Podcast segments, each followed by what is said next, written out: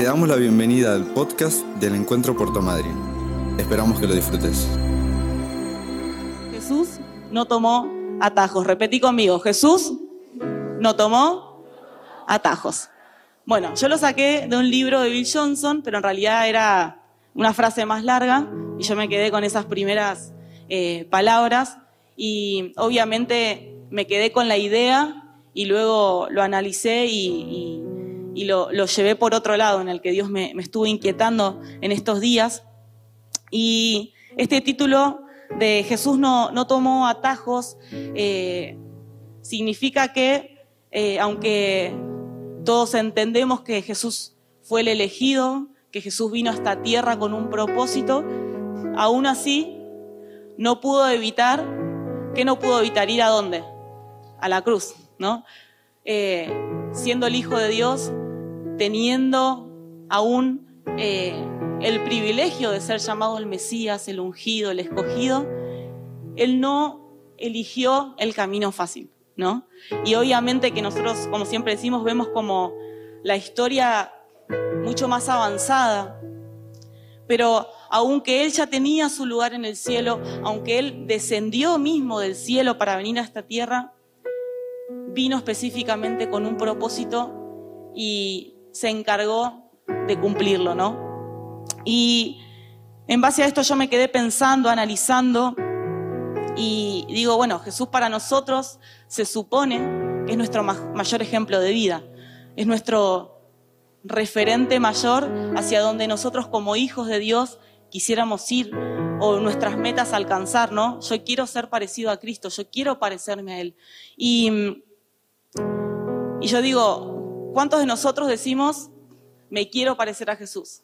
Quiero ser como Él. Pero si te dicen, ¿querés morir? Es como, No se puso tan linda la cosa.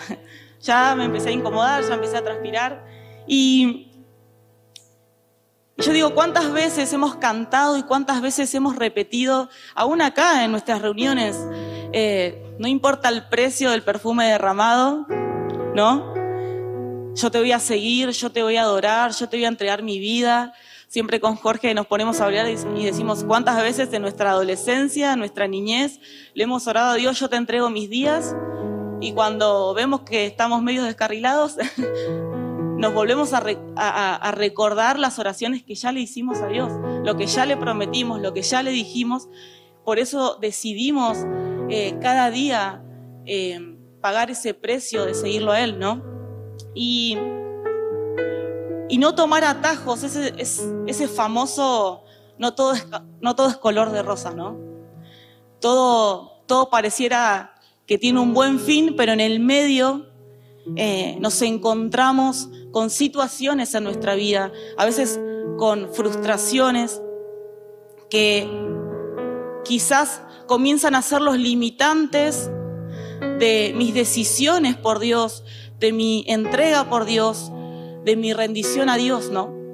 Y para mí, eh, Jesús no tomó atajos es un mensaje de volver a recapacitar y volver a hacer memoria de cómo yo hoy me estoy rindiendo y entregando sinceramente a ese Cristo que a mí me salvó la vida, ¿no?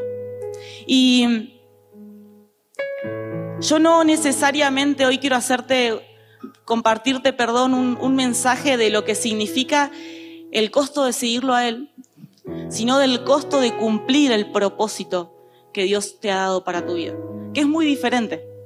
Porque quizás no todos en este auditorio, capaz que alguien vino por primera vez, no conoce a Dios, no, entiende nada de la iglesia, pero considero yo que por las caras que estoy mirando, la mayoría de los que estamos acá hemos tomado decisión por Dios. Hemos, le hemos dicho sí a Jesús, si te creo como mi Señor, si te acepto como el Señor de mi vida. No tengo problema en volver a confesar que Jesús es mi Señor. Pero la diferencia está en tener la disposición a cumplir con ese propósito. Yo lo veía como, como el primer nivel, ¿no? El primer nivel es, me hago llamar cristiano. ¿Qué significa ser cristiano? ¿Seguir a Jesús? ¿Pero qué significa la palabra cristiano o cristiana? Bien ahí, pequeños Cristos. Entonces, si acá en, este, en esta casa veo toda gente chiquitita, parecía a Cristo. Y el primer impacto de nuestra entrega a Dios es, Señor, yo quiero ser un pequeño Cristo, una pequeña Crista. No, mentira. Em, pero me puedo conformar y me puedo amoldar a la idea de creer en ese Jesús que hace milagros, de, ese, ese Jesús, perdón, que responde, de ese Jesús que murió en la cruz y resucitó. Creo en esa historia como historia, pero a veces no la aplico y no la hago tan real en mi vida. Ahora, la diferencia está no solamente en estar en este nivel de decir, listo, yo Señor, te creo como, como mi Dios, como mi Salvador, sino que voy a un nivel más. Tomo la aposta de pagar el precio por cumplir ese propósito, así como vos lo cumpliste en esta tierra. Porque Él tenía una misión muy eh, específica y un destino que ya estaba marcado para él. Y quizás podemos decir, bueno, pero Jesús ya sabía que venía para eso, él ya sabía que era el Mesías, ya había sido profetizado, ya había eh, palabra para él. Y yo, y yo, ¿qué puedo hacer si me tengo que comparar con Jesús, no? Y yo pensaba en este gran versículo que todos, seguramente o la mayoría alguna vez hemos leído, cuando Jesús está muy cerca de ir a cumplir el, precio mayor que era ser entregado en esa cruz. Juan 5, 19 dice, entonces Jesús explicó, les digo la verdad. No, perdón. Ay, me lo pasé. Ese no era. ¿A dónde lo tengo? Perdón, Mateo 26, 39. Perdón, perdón. Estaba leyendo otro.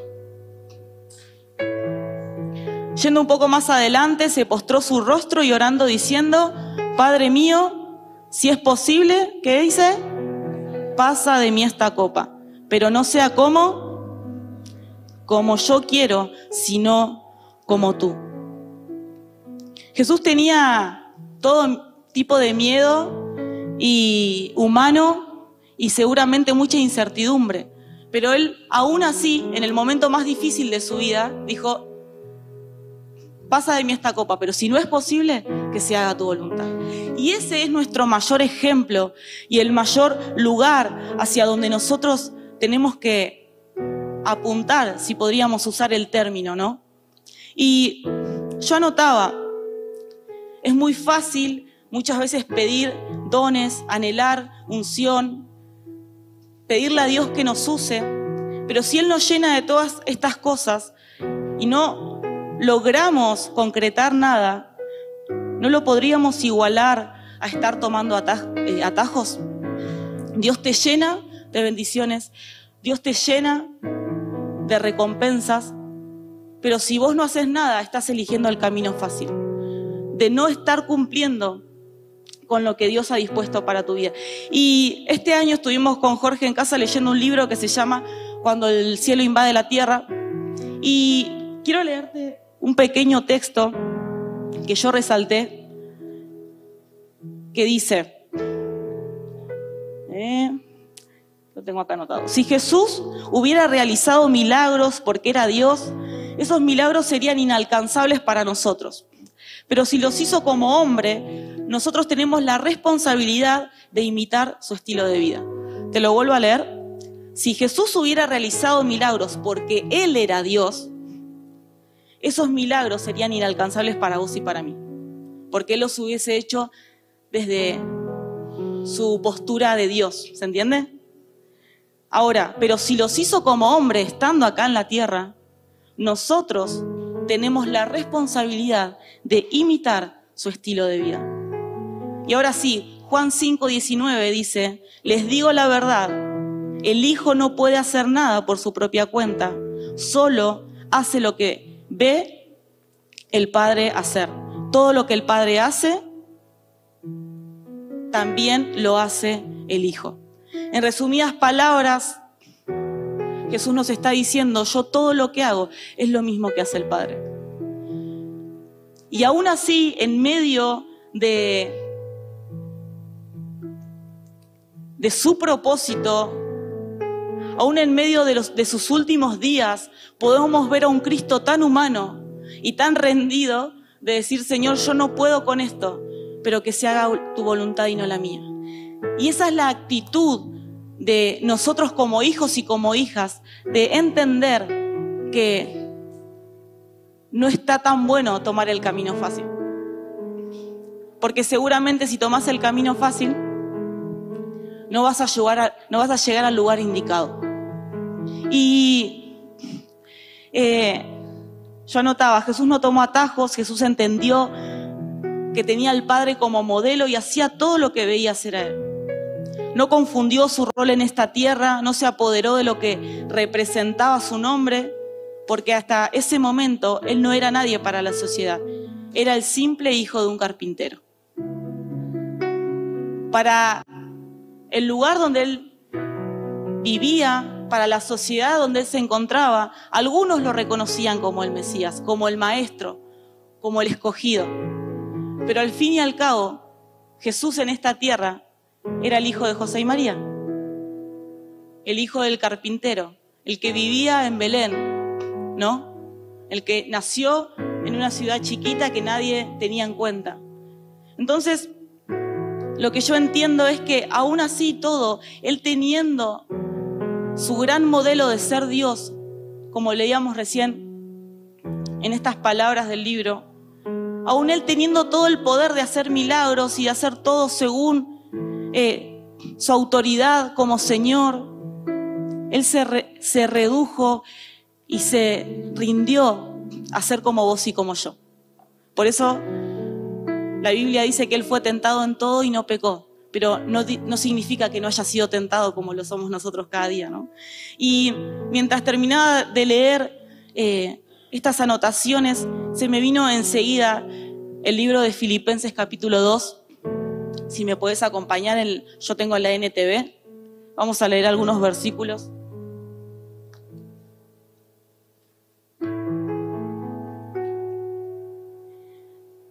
Comienza diciendo el capítulo, el título, tengan la actitud de Cristo.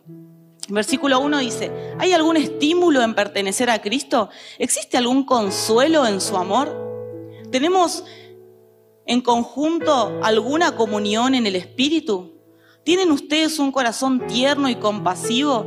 Entonces, háganme verdaderamente feliz poniéndose de acuerdo de todo corazón entre ustedes, amándose unos a otros y trabajando juntos con un mismo pensamiento y a un mismo propósito.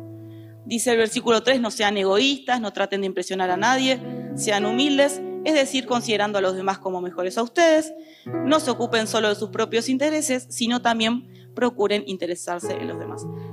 Y versículo 5 dice, tengan la misma actitud que tuvo Cristo Jesús. La reina Valera dice, haya pues en vosotros este sentir que hubo también en Cristo.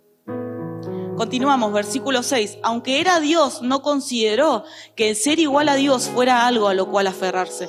En cambio, renunció a sus privilegios divinos, adoptó la humilde posición de un esclavo y nació como un ser humano. Cuando apareció en forma de hombre, se humilló a sí mismo en obediencia a Dios y murió en una cruz como morían los criminales. Por lo tanto, Dios lo elevó al lugar de máximo honor y le dio nombre que está por encima de todos los nombres, para que ante el nombre de Jesús se doble toda rodilla en el cielo y en la tierra y debajo de la tierra, y toda lengua declare que Jesucristo es el Señor para la gloria de Dios Padre. Tremendo Filipenses. Se me venía este versículo a la mente y volvía a recordar, digo, claro, Jesús rehusó ser llamado hijo de Dios. Entonces entender que Jesús no tomó atajos para nosotros significa, como es el título y el versículo 5 lo, lo aclara, tengan la misma actitud que tuvo Cristo para que vos y para que yo podamos enfrentar una vida victoriosa y podamos, podamos lograr que las promesas de Dios se cumplan en nuestra vida, se cumpla el propósito de Él en nosotros, hay una sola tarea, tener la actitud que, que tuvo Cristo. Y ahí comienza a desarrollar, ¿no? y empieza a tomar algunos puntos de lo que él hizo. Entonces, lo que podemos entender es que Jesús, aún siendo hombre,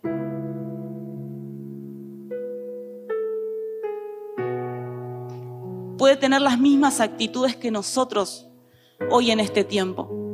Podemos tomarnos de ese ejemplo, como te decía hace unos minutos, de ese modelo a seguir y decir, yo quiero ser como Cristo. Yo quiero ser como Él en todos los aspectos de mi vida. Yo quiero tomar ese ejemplo mayor que aunque le costó la vida y hasta dice tuvo que morir como morían los criminales, aún así ese es el costo de cumplir no solamente el seguir a Cristo, sino el cumplir el propósito y disponer mi vida para que Dios, como dice Salmo 138, cumpla su propósito en mí. Y yo puse cuatro puntos rápidos para no alargarme mucho de lo que dice acá Filipenses. Entonces, el precio que equivale a no tomar atajos, la actitud que Cristo tuvo, punto número uno es la renuncia. Dice, renunció a sus privilegios divinos. Renunciar es abandonar voluntariamente algo. Jesús dice que tenía privilegios divinos, como decíamos recién. Él era Dios. Pero aún así, Él decidió abandonarlo todo. ¿Y cuántas veces vos y yo nos rehusamos a entregarle a Dios o grandes o pequeñas cosas que nos incomodan o que son tan parte de nosotros que no queremos abandonar, los abrazamos fuerte? La renuncia para Jesús es la muestra de que, aún teniéndolo todo, a Él no le importó nada. Aún teniendo los mejores privilegios, Él era, era el top top, el número uno. Él podría ser así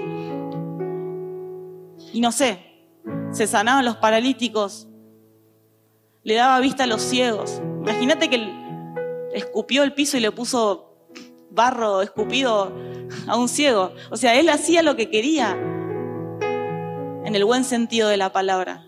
Él tenía el poder para hacerlo. ¿Vos te pensás que Jesús no hubiese tenido el poder para salir de esa cruz y que automáticamente sus heridas sean sanas? Si todo el mundo a su alrededor había sido sano, ¿cómo él no lo iba a poder hacer? Es más, se bajaba, se iba caminando y se iba a tomar algo ahí con sus discípulos. Pero aún así, dice que renunció a sus privilegios divinos. Y nosotros, que no somos nada, nos tomamos el tupé de a veces no responderle a Dios con esas exigencias en el, que, se entienda bien, no es que Dios te viene a, a pedir algo con, con maldad. Pero cuando Dios te pide un corazón rendido, que vos renuncies a tus vicios, a tus pecados, a tus malos hábitos, a tus quejas, a tus malas costumbres, tus malos pensamientos. Es como, diría una artista popular, ¿quiénes son? ¿Quién sos? ¿No? A veces nuestro orgullo es mucho mayor. Y ahí va el punto número dos. Humildad. Adoptó la humilde posición de un esclavo. Versículo número 7. Y nació como un ser humano. ¿Qué significa esto? Que el capaz que estaba conversando con Dios y le dice, bueno, Jesús, llegó tu hora, y él podría haberle empezado a decir, no, pero yo soy esto, yo tengo acá mi trono, yo tengo acá mis ángeles, yo tengo todo. Pero no solamente que renunció, sino que dice, tomó la posición de un esclavo y nació como un hombre. Él tuvo que estar de acuerdo en esta decisión, en esa charla, mano a mano con Dios. Y es decir, si él no tomó atajos, si para él no le fue fácil ¿Cuántas veces nosotros nos hacemos los difíciles con Dios? Y queremos obviar los procesos pensando que ese proceso en algún momento se va a resolver y no nos hacemos cargo, ¿no? De resolver nuestras cuestiones, como dice nuestro pastor, resolve tu vida en Dios, resolve tu vida en la cruz. Tenemos que resolvernos en Él, toda nuestra existencia. Entonces, punto número uno, la actitud de Cristo fue de renuncia, fue de humildad. En la Reina Valera dice, tomando forma de siervo. Punto número tres, actitud de obediencia. Obediencia significa cumplir la voluntad de quien esté mandando, de quien esté a la cabeza. Dice, se humilló a sí mismo en obediencia a Dios. ¿Qué quiere decir esto? No se puso en hijo caprichoso. No le dijo a Dios, bueno, estoy convencido pero no tanto. No, no, no, dice, se humilló a sí mismo en obediencia a Dios. El no tomar atajos, el no tomar el camino fácil, es decirle, yo Dios te voy a obedecer en todo, absolutamente en todo si hay lugares en mi vida, si hay puertas de mi corazón que no te estoy entregando la llave, si hay cosas que todavía me considero el dueño o la dueña, aún así todo, como te creo, como sos mi Señor, quiero renunciar, quiero humillarme, pero también quiero obedecerte. También quiero ser de aquel o de aquella que permanece, que persiste,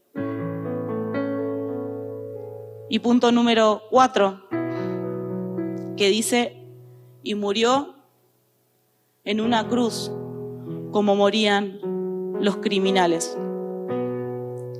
Verso número 8. Me gusta la Reina Valera porque este mismo versículo lo expresa diciendo, haciéndose obediente hasta la muerte y muerte de cruz. Y a nosotros nos toca una sola muerte, por lo menos a menos que Dios te haya llamado a ser un mártir. Pero la única muerte que Dios te está pidiendo es la de tu corazón. Si una semilla no cae a tierra y muere, no llevará fruto. Eso dice la Biblia. La actitud de Cristo es entender que mi obediencia, que mi renuncia me lleva a morir a mí mismo, pero ¿para qué? Para que Cristo viva en mí. Y me gusta porque la Reina Valera lo aclara, hasta la muerte y muerte de cruz. Él tuvo que llegar al tope máximo de, me imagino, vergüenza, una muerte indigna, una muerte no deseada por nadie Pero por último quiero leerte lo que dice Filipenses 1:21. Porque para mí el vivir es Cristo y el morir es ganancia. Cristo para mí es la vida. Cristo para mí es todo lo que yo necesito. Y si yo muero para mí, ¿cuál va a ser mi ganancia? Una eternidad junto a Él. Porque hoy puedo morir en esta tierra. Hoy puedo literalmente en los días que me quedan por vivir, renunciar todos los días, todos los días por seguirlo a Él. Pero la mayor ganancia y el mayor privilegio es entender que cara a cara lo vamos a ver a Él, que eternamente vamos a estar con Él, que todo se va a terminar, pero que con Él todo va a comenzar. Entonces, no tomar atajos es, este concepto de decir, Señor, yo no quiero vivir la vida fácil. Yo no quiero simplemente llenarme la boca de alguien que dice creer en un Dios que verdaderamente no está siguiendo o no está obedeciendo, o a un Dios al que no se está humillando por completo. Tomar la actitud de Cristo, tengan la actitud de Cristo, es síganlo a Él sean como Él es. Jesús tuvo que cumplir todo esto ¿Para qué? Vos y yo hoy tengamos libertad, redención, sanidad, lo más importante salvación. Imagínate que el amor por vos y por mí de parte de Jesús fue tan fuerte, su pasión fue tan grande, que no le importó tomar el trago amargo. Fue tan glorioso para él entender que el futuro de todos nosotros iba a estar asegurado, que él dijo vale la pena cumplir el propósito. Y yo quiero animarte en esta noche a que si te ves desorientado, si decís yo no, no sé, no sé qué hacer de mi futuro, me veo desesperanzado, no sé ni siquiera lo que voy a hacer mañana, no sé cómo me voy a resolver el año que viene. Lo que sí tenés asegurado en Dios es un futuro de gloria y de esperanza. Y eso vale la pena. Para eso vale la pena obedecer, humillarse, rendirse, morir a mí mismo, menguar para que Cristo crezca. Ese es el verdadero mensaje que todo hijo y que hija debe transitar en esta vida. No solamente quedarse con el premio de la salvación. Y me quedo con esto bueno, y me quedo con estos privilegios que tengo acá. Sino que aún renuncio a lo que no quiero, me entrego por completo con tal de alcanzar mi futuro con Él, mi esperanza con Él. Amén. Nos ponemos de pie y oramos juntos.